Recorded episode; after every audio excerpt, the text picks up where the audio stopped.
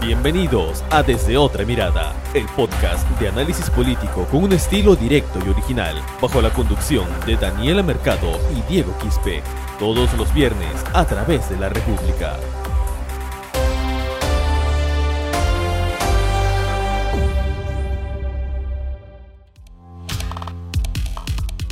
Hola, ¿qué tal amigos que se conectan a su podcast desde otra mirada? Estamos en el episodio número 27. Los saluda Diego Quispe desde la conducción y vamos también a dar la bienvenida a nuestra compañera Daniela Mercado. Hoy vamos a hacer el último, el último programa previo a la primera vuelta electoral. Nadie esperaba que el tiempo iba a pasar tan rápido, Daniela. Bienvenida. Hola Diego, hola a todos los que nos escuchan una vez más en el podcast en el que hablamos de política, ¿no? La urgente política que todos los peruanos debemos conocer y más aún ahora que estamos a dos días de las elecciones, como mencionas. Esta campaña electoral ha sido una de las más cortas por el contexto mismo de la pandemia por los pocos plazos también eh, que, tuvo el Jurado Nacional de Elecciones luego de elegir, de que se eligiera el Congreso Complementario 2020 fueron un poco más de tres meses, ¿no? Desde que comenzamos a analizar los perfiles de los candidatos y todo lo relacionado al proceso electoral. Y ya estamos a dos días de las elecciones, que considero aún eh, hay tiempo, ¿no? Para que los electores puedan informarse y, votar por su candidato de preferencia. Exacto. Pero bueno, mañana va a ser lo, el, perdón, el domingo va a ser las elecciones generales. La votación va a empezar a las 7 de la mañana, va a acabar a las 7 de la noche. Ya está distribuido eh, los horarios en los cuales se va a poder votar para que las personas y en sí eh, el domingo en sí Daniela va a girar en torno a la votación. Pero no es que vaya a haber resultados que nos puedan dar un panorama claro sobre quiénes van a ser los dos candidatos que pasen a segunda vuelta porque eso es totalmente es, un asunto cerrado y que va a haber una segunda vuelta. Es imposible que haya un candidato que pase a primera vuelta, pese a que algunos simpatizantes ¿no? durante las caravanas digan el nombre del candidato y vamos a ganar en primera vuelta. Es totalmente falso. Sí, claro.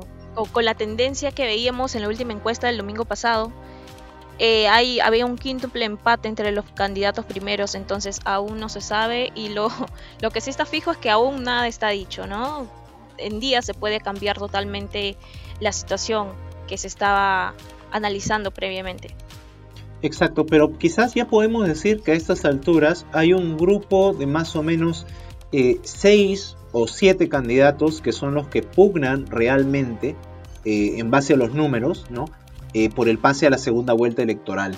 Entre esos siete se va a definir, creo que los que ya están abajo tienen menos posibilidades, pero claro, como tú dices, nada está dicho, ¿no? Porque si en, una, en un proceso electoral donde también hay un gran nivel de, indecisos a menos de, a menos de 72 horas para las elecciones, el panorama puede cambiar en un abrir y cerrar de ojos.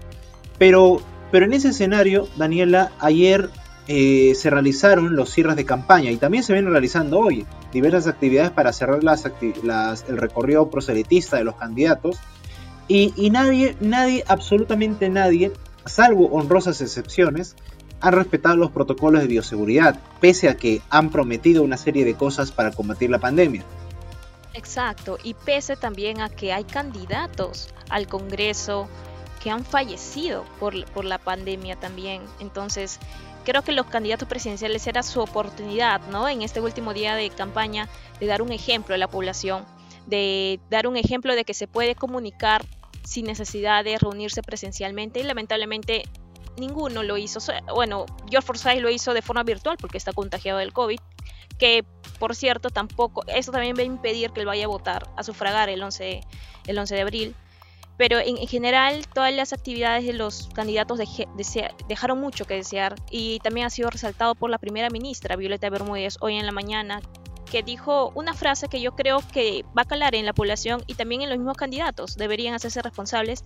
Eh, lo que dijo fue algo relacionado a que luego de estas aglomeraciones esperemos que de aquí a dos o tres semanas no tengamos que lamentar las consecuencias, ¿no? Eh, considerando de que esto se ha dado en medio de una segunda ola de contagios del nuevo coronavirus y que cada vez más peruanos están falleciendo y contagiados.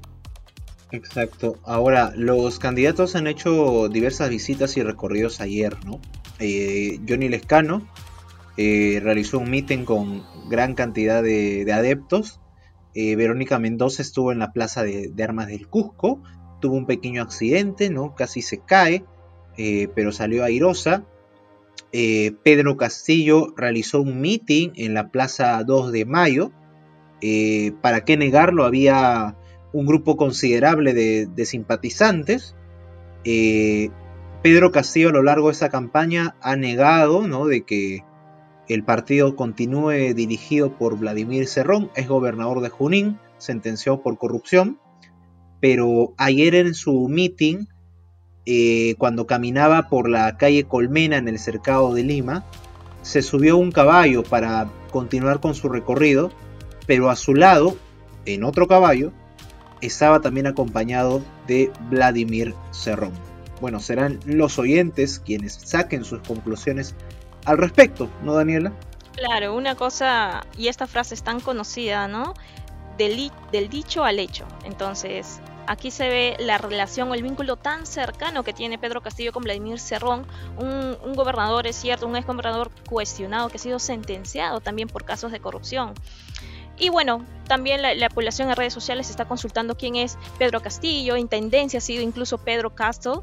Entonces tenemos que analizar, eh, le pedimos a, los electores que busquen bien los antecedentes de cada candidato, que se informen antes de tomar un voto y que realmente sea un voto informado, porque de esto va a depender el futuro del país, al menos aquí a cinco años.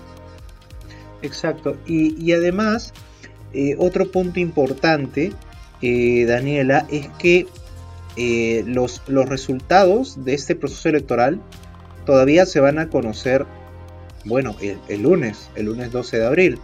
Eh, el candidato presidencial de Alianza para el Progreso, César Acuña, ha invocado a sus demás rivales políticos a que respeten esos resultados. ¿no? Y creo que lo más democrático, sí, van a haber candidatos radicales sobre todo que no van a respetar lo que eh, la decisión de las urnas, también es cierto.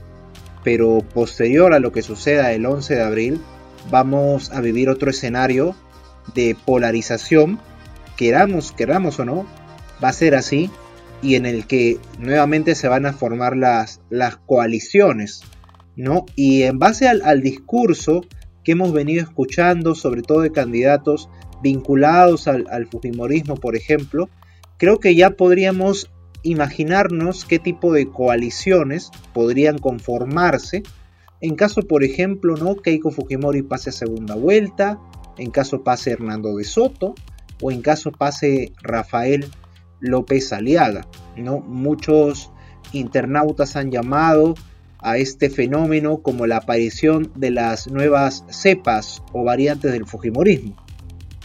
Claro, como mencionas, eh, sin duda se va este pase a segunda vuelta, porque definitivamente va a haber un pase a segunda vuelta, se verán ahí realmente qué tanto se, se forman alianzas los partidos que tal vez no, no lograron pasar a segunda vuelta. Sin duda, lo que mencionas es una de las posibles alianzas que se formen, a pesar de que entre candidatos se han respondido, ¿no? Una que otra cosa. Pero nadie puede negar los antecedentes o vínculos que se tienen. Incluso se demuestra en que cada partido también tiene candidatos fujimoristas, que fueron fujimoristas. Entonces ahí se ve el otro aspecto de, otra vez del dicho al hecho, ¿no? O sea, vemos las uniones. Y en, en esta incertidumbre, Daniela, lo que podemos hacer nosotros de este programa, y en vista también que a partir de mañana hay un silencio electoral, no se pueden hacer actividades, no se puede hablar ya de propuestas, eh, invocamos al, al voto responsable ¿no? E-, es conocido de que en nuestro país ¿no? E-, el voto siempre ha estado marcado por la emotividad y no por la racionalidad, pero aún están a tiempo los, los electores de poder informarse revisando la página del Jurado Nacional de Elecciones, ¿no? viendo las hojas de vida, revisando las propuestas, ¿no? aún estamos a tiempo. Y sobre todo además eh, porque van a tener que elegir un nuevo Congreso que es evidente que va a ser fraccionado y ahí se van a mezclar nuevamente el voto cruzado y el voto preferencial.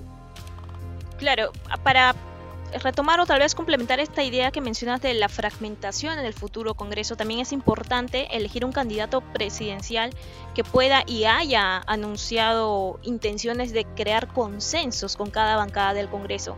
De nada nos serviría regresar a lo mismo en que un representante del Poder Ejecutivo se tenga confrontación constante con, con, el Congreso, que también es otro poder del Estado. ¿no? Entonces tenemos que analizar, nosotros exhortamos a, la población a que puedan analizar estos dos aspectos, que hagan un balance. Tenemos la plataforma Elige Bien Perú de, de la República, la plataforma virtual, todas nuestras ediciones impresas también, publicamos eh, el Yo Prometo de los candidatos, entonces les invitamos a que puedan informarse de esta manera de sus candidatos presidenciales, congresales y también del Parlamento andino. Claro, es, nuestro, es nuestro deber en ese trabajo periodístico eh, informar y orientar a, los electores. No podemos tomar posición a favor de ningún candidato. Eh, si bien tenemos el derecho a la libertad de expresión, los lectores tienen el derecho a la libertad de información. Eh, y entonces si nosotros tomamos posición a favor de un determinado candidato, lo que estamos haciendo es vulnerar el derecho al acceso de información porque estaríamos expuestos a brindar una información que no sea objetiva. ¿No? Ese es un punto importante también, sobre todo a, pocos, a pocas horas de que se puedan realizar estos comicios generales, Daniela. Claro, como mencionas. Y bueno, entremos también en el aspecto de la educación electoral, ¿no? Hoy en día eh, la mayoría de personas se preguntan cómo voy a votar, qué tan distinto puede ser. Las últimas elecciones que hubieron fueron las congresales, solamente una ficha, una lista de los partidos al Congreso. En cambio, en esta ocasión bueno, recordemos que es una jornada extraordinaria en la que vamos a participar los peruanos por el mismo contexto de la pandemia. Se pide que, los pobladores, la ciudadanía que va a votar pueda cumplir con las medidas de bioseguridad que propone la OMP, el Ministerio de Salud. Entonces, cada uno con su lapicero azul, con su mascarilla, y, cumpliendo siempre el distanciamiento, que es lo que más se recomienda para evitar contagios, ¿no? Ahora, centrándonos en lo que va a ser la cédula de sufragio, en esta ocasión, como las anteriores elecciones generales, van a tener tres columnas de presidentes y vicepresidentes, en el que se va a poner eh, la figura del partido político al costado el rostro de los candidatos ahí se puede marcar en aspa o cruz dentro del recuadro, ya sea en partido o ya sea en candidato, ¿no, Diego? Después vamos a tener la otra columna de congresistas y al costado de Parlamento Andino. Aquí se puede hacer lo que se llama el voto cruzado, ¿no, Diego? ¿Nos puedes explicar cómo es este? Claro, eh, los, nosotros recién vamos a conocer la, conformación del nuevo Congreso, eh, no el lunes, yo calculo que a partir del miércoles, porque lo que va, lo que va a pasar es, primero se va a contar eh, los votos preferenciales, ¿no? Y cada partido tiene que llegar a un mínimo de, 5%, que equivale a más de un millón de, votos y medio de votos válidos. Entonces, a partir de eso, en cada región se va a contar cuál es el partido que ha tenido mayor, este, mayor cantidad de votos, ¿no? Y recién los partidos que pasen la valla electoral van a poder entrar en la disputa de, los escaños que le corresponde a cada, a cada departamento.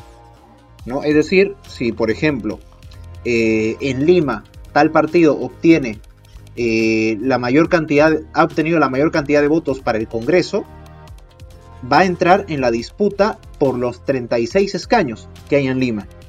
Y en esos 36 escaños solamente van a entrar los que han tenido mayor cantidad de votos preferenciales. E, eso significa de que no necesariamente la persona que postula con el número 33, con el número 30, está fuera de carrera. Puede pasar de que el candidato que tenga el número 33 obtenga mayor cantidad de votos preferenciales que el cabeza de lista. Y, obtenga un escaño y el cabeza de lista no. ¿No? Entonces es importante eso y así funciona ese mecanismo del voto preferencial. Eh, y aparte de eso también que eso va a tomar tiempo. Va a tomar tiempo por, por toda la fórmula de distribución que, hay para determinar cuántos escaños le corresponde a cada partido, quién ha obtenido mayor cantidad de votos preferenciales. Y eso obviamente va a tomar mucho más tiempo para un conteo que contar simplemente quiénes han marcado el símbolo partidario para la presidencia. Claro, definitivamente, como mencionas, eh, vamos a tener que esperar los resultados de la OMP con paciencia porque también estamos en un contexto totalmente distinto. Y, bueno, Esto, bueno, algunas personas en redes sociales muestran su preocupación por cómo va a ser esta jornada electoral, ¿no?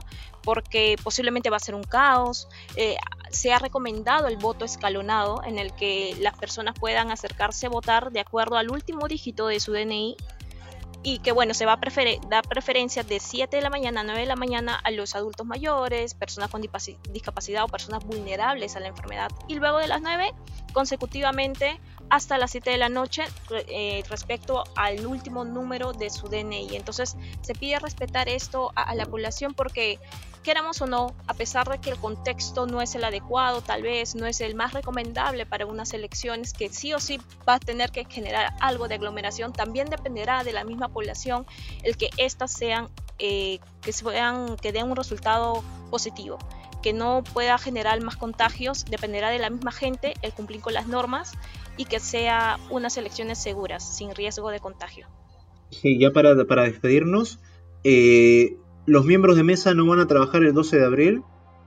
Eh, las personas van a poder votar, las que no, son vulnerables, de acuerdo al último número, al último dígito de, su DNI.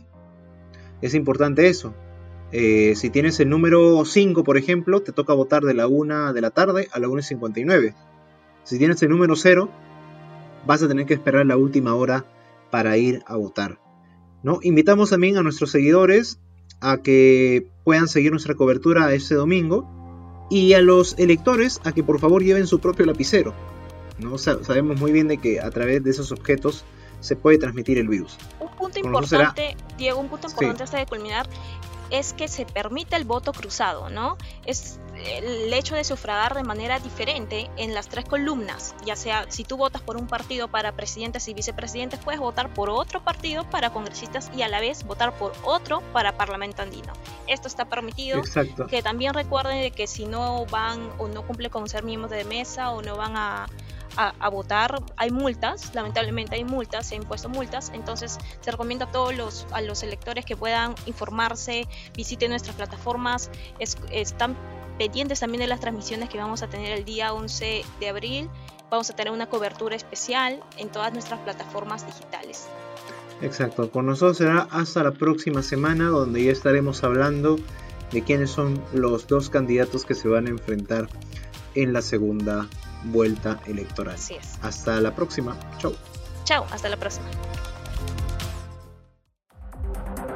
Esto fue Desde Otra Mirada, el podcast de análisis político con un estilo directo y original. Sigue nuestros episodios a través de Spotify, iBox, Google Podcast y las redes sociales de la República.